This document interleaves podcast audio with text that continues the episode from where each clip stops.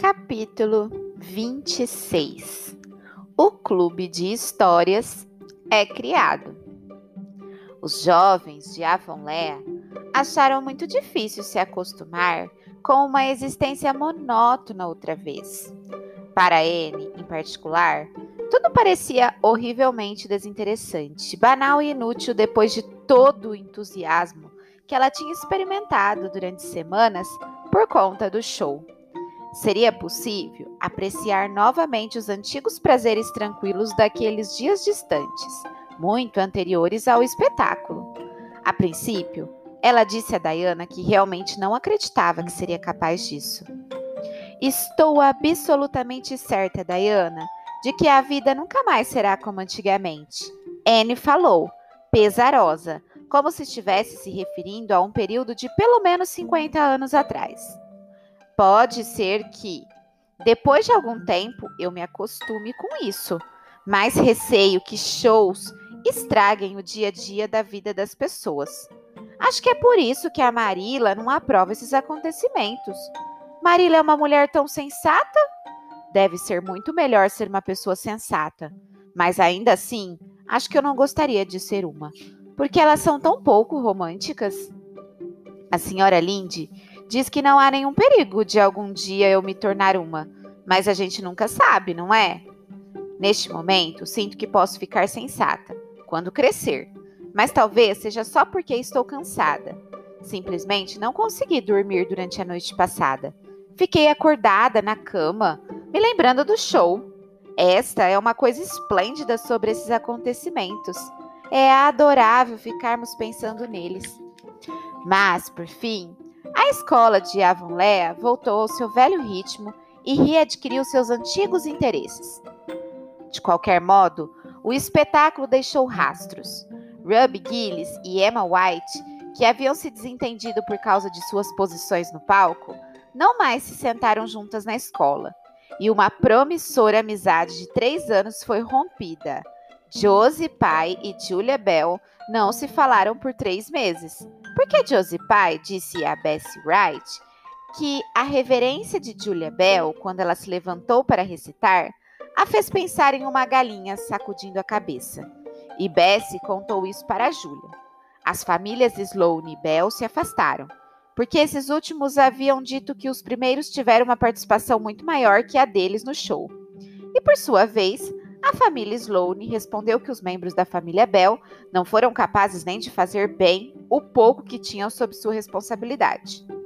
Finalmente, Charles Sloane brigou com Moody Spurg MacPherson, porque Moody Spurg tinha falado que Anne Shirley tinha se vangloriado excessivamente de suas apresentações. Então, Moody Spurg levou uma surra.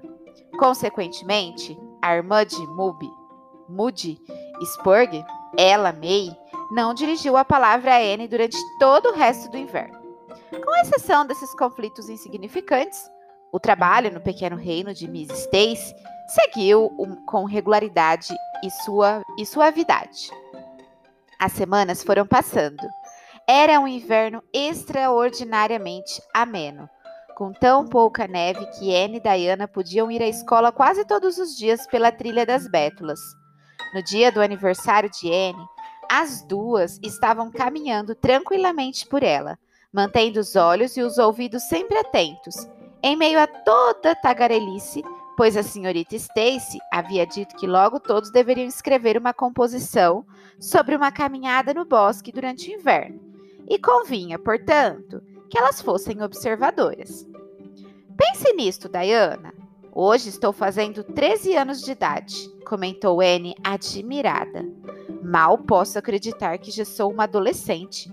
Quando acordei hoje de manhã, me pareceu que tudo deve ficar diferente a partir de agora. Como já completou 13 anos há um mês, suponho que não seja uma novidade tão grande para você quanto é para mim. Sinto que a vida parece muito mais interessante. Daqui a mais dois anos já vou estar realmente crescida. É um grande conforto pensar que vou poder usar palavras complicadas sem ninguém rir de mim. Ruby Gillis falou que pretende ter um namorado assim que fizer 15 anos, Diana falou. Ruby Gilly só pensa em namorados, disse Anne, com desdém.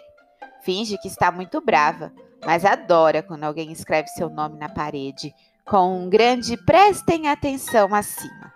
Mas acho que esse é um comentário maldoso. A senhora Lindy fala que nunca devemos fazer comentários maldosos, mas eles escapam com tanta frequência antes que a gente possa pensar, não é? Eu simplesmente não consigo falar de Josie Pai, sei fazer um comentário maldoso. Por isso, nunca falo dela. Você já deve ter perce percebido isso. Estou tentando ficar tão parecida quanto possível com a senhora Alan, pois acho que ela é perfeita. O senhor Alan também pensa assim. A senhora Lindy disse que ele adora até o chão onde ele pisa. Ela pisa. E que não é nada certo um pastor amar tanto um ser mortal. Mas acontece, Diana, que os pastores também são humanos e têm suas tendências para cometer pecados recorrentes, como todo mundo.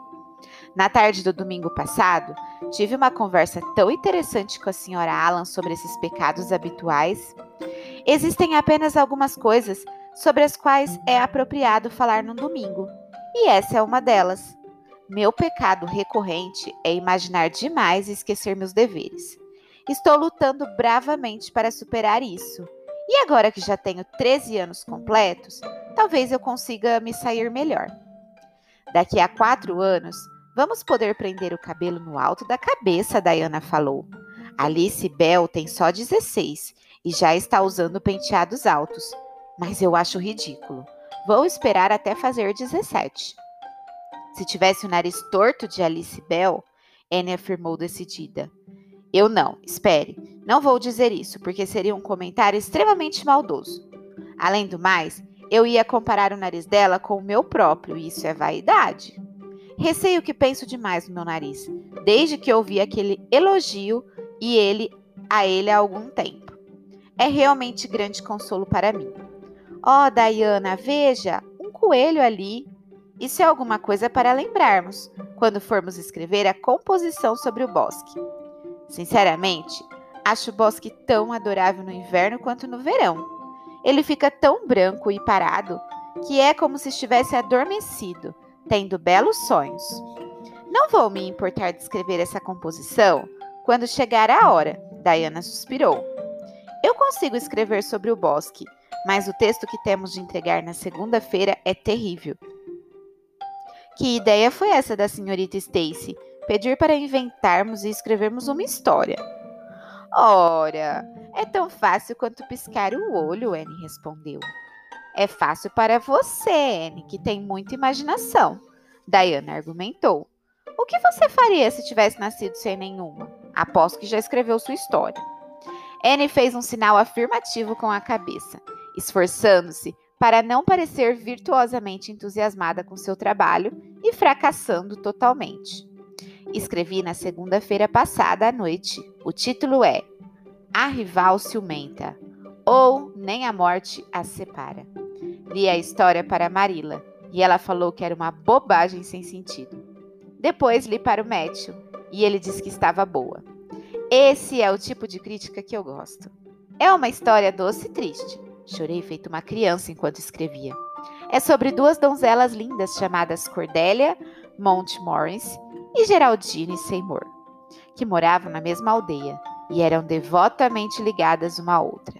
Cordélia era uma moça morena majestosa, com uma cascata de cabelo negro, como a meia-noite, e os olhos brilhantes como as estrelas. Geraldine parecia uma rainha. Tinha um cabelo dourado e olhos aveludados, de cor lilás. Nunca vi ninguém com olhos de cor lilás, Diana falou incrédula. Nem eu. Apenas imaginei isso, pois queria alguma coisa fora do comum. Geraldine tinha também uma pele de alabastro. Descobri o que é uma pele de alabastro. Esta é uma das vantagens de ter 13 anos de idade. Você sabe muito mais do que quando só tinha 12. Mas o que aconteceu com Cordélia e Geraldine? perguntou Diana, que estava começando a se interessar realmente pelo destino das personagens de Anne.